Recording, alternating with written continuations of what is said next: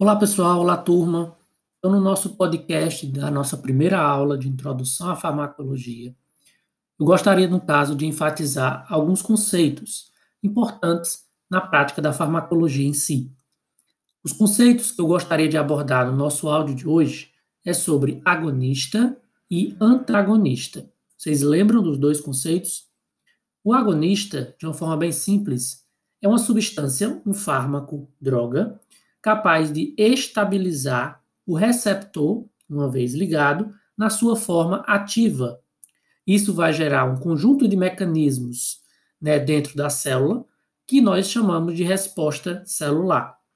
Essa resposta celular vai ser passada para o tecido, do tecido para o órgão e no final você vai ter a resposta fisiológica no sistema. Esse agonista ele pode ser de dois tipos principais. O agonista total, na qual, uma vez ligado, vai gerar resposta máxima no seu receptor, e o agonista parcial, na qual ele vai ter uma resposta abaixo da resposta máxima do receptor. Todos têm utilidades clínicas. Um outro conceito que gera bastante dúvida entre os estudantes é o de agonista inverso. O que é o agonista inverso? Primeiro, para ser o agonista inverso, ele precisa, ele necessita da presença do ligante endógeno, que é o ligante presente no corpo. O exemplo mais clássico de agonista inverso é os antihistamínicos. Todo mundo sabe que a histamina é uma substância que ativa a resposta imunológica. Quando você usa um antihistamínico, esse vai impedir a resposta da histamina no processo inflamatório. Então veja que o agonista inverso, ele vai, quando ligado ao receptor associado ao seu ligante endógeno, gerar uma resposta contrária ao esperado. Então, ao invés de eu ter a resposta inflamatória causada pela histamina, você não vai ter a resposta no receptor que está sendo interagido. Podemos discutir mais na nossa aula de hoje.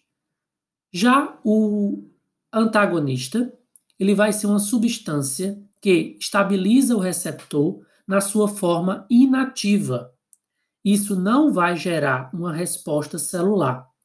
Porém, a ausência da resposta celular vai levar a uma resposta tecidual, porque o tecido vai perceber a ausência da resposta da célula, que também vai ser percebido pelo órgão. E isso vai gerar uma resposta fisiológica. Pode ser paradoxo, mas é interessante que você saiba que a ausência da resposta celular leva a uma resposta fisiológica. Negativa, porém, é uma resposta.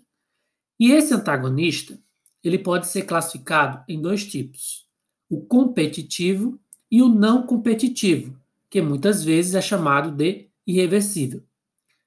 O não competitivo ou alostérico, é um antagonista que se liga a um sítio diferente do agonista. E o antagonista competitivo é aquele que vai se ligar, interagir com o mesmo sítio ativo do agonista. Todos têm utilidades clínicas e são muito usados para prevenir respostas é, exacerbadas do agonista em si. Na nossa aula, a gente vai poder discutir um pouco mais a respeito desses conceitos. Então, até a nossa aula.